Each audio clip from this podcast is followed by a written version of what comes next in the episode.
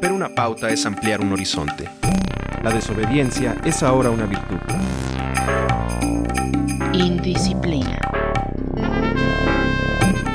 Desviarse del camino marcado también es explorar rutas insospechadas. Indisciplina. A Julieta García Lozano en memoria.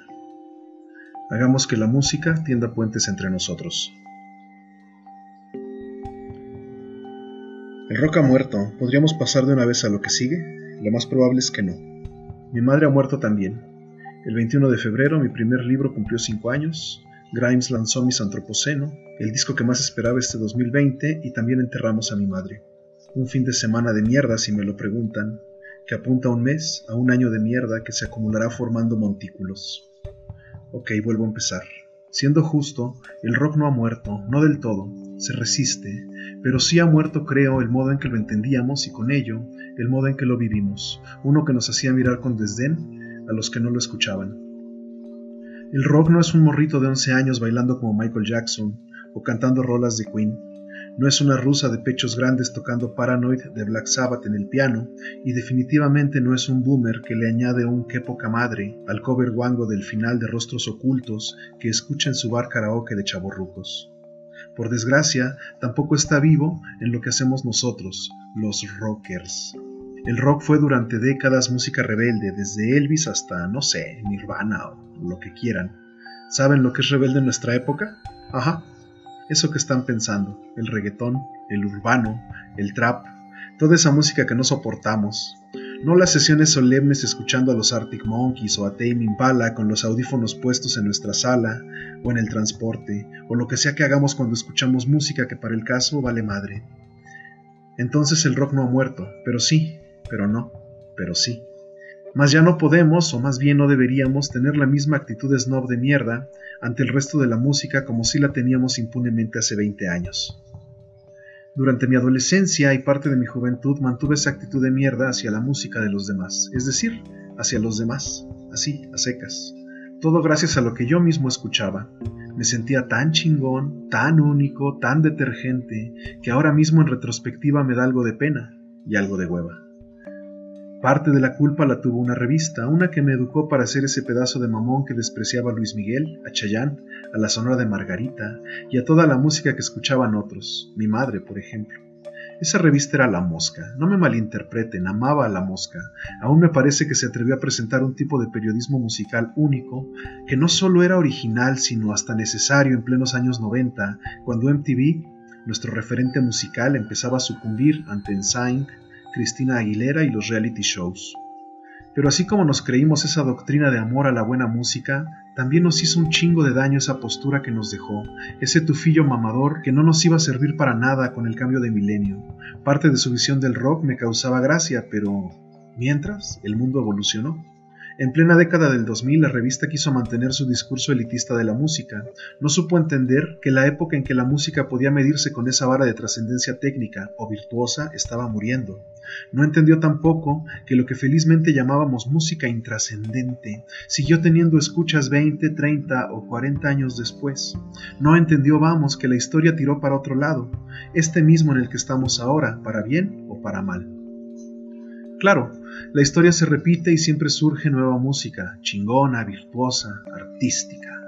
Eh, Sigur Ross, Arcade Fire, Interpol, Falls, Grimes, Hello Seahorse, El Columpio Asesino, y junto a ella reaparecen también los imbéciles.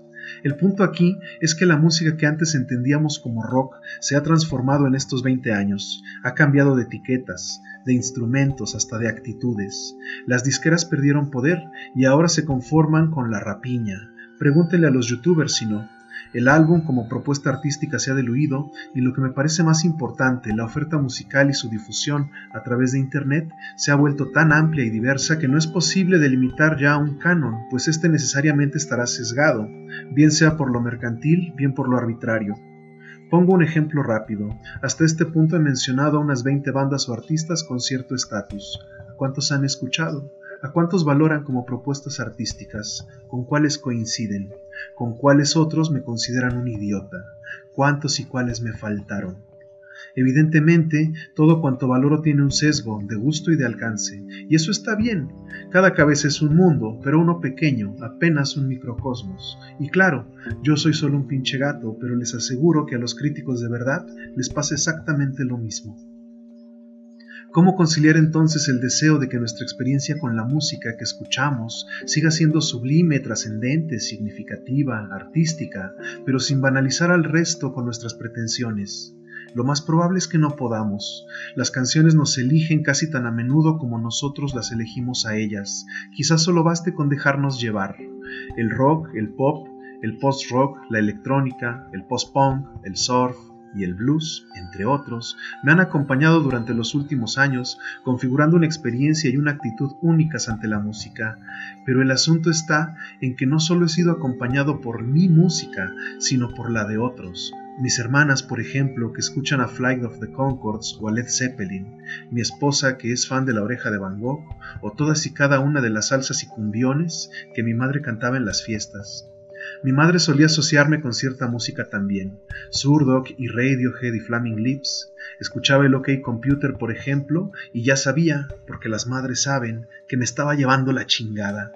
Pero los últimos años los pasé tan metido en mi música que perdí contacto con ella en ese sentido. Vale, en otros no porque platicábamos de literatura y nos entendíamos. Sin embargo, su música y la mía se volvieron ajenas. Ahora mismo he colocado aquí y allá algunas canciones que me hubiera gustado que escuchara, canciones que ya no escuchará. My Eyes de Travis es la bienvenida que Francis Healy le da a su hijo. Es la canción que Alejandra y yo pretendemos cantar algún día a los nuestros. Spanish Sahara, The Falls, representa no solo mi fe en que el rock aún tiene algo que decir, sino que expresa mi vacío y furia ahora mismo, quizá mejor que estas palabras. Yo sé que volverás cuando amanezca de Luis Miguel es una canción que le gustaba. No se me ocurrió a mí sino un primo. La usó para musicalizar un montaje de fotos en las que ella aparece actuando, cantando y de fiesta eterna con la familia, con mis hermanas, conmigo. Y a mí me da algo de envidia, así de ajenos en la música éramos al final, así de desconectados, pero también me alegra que mi primo haya tendido ese puente entre ella y yo, porque sé que le hubiera gustado y porque no volveré a escuchar esa canción sin pensar en ella, porque su letra me ha errado en la piel ese deseo. Mi madre no podrá escuchar ninguna de esas canciones ya, ni podrá leer esto, ni nada de lo que escriba, carajo. El pinche mundo es un lugar vacío y nadie se da cuenta, pero ustedes sí.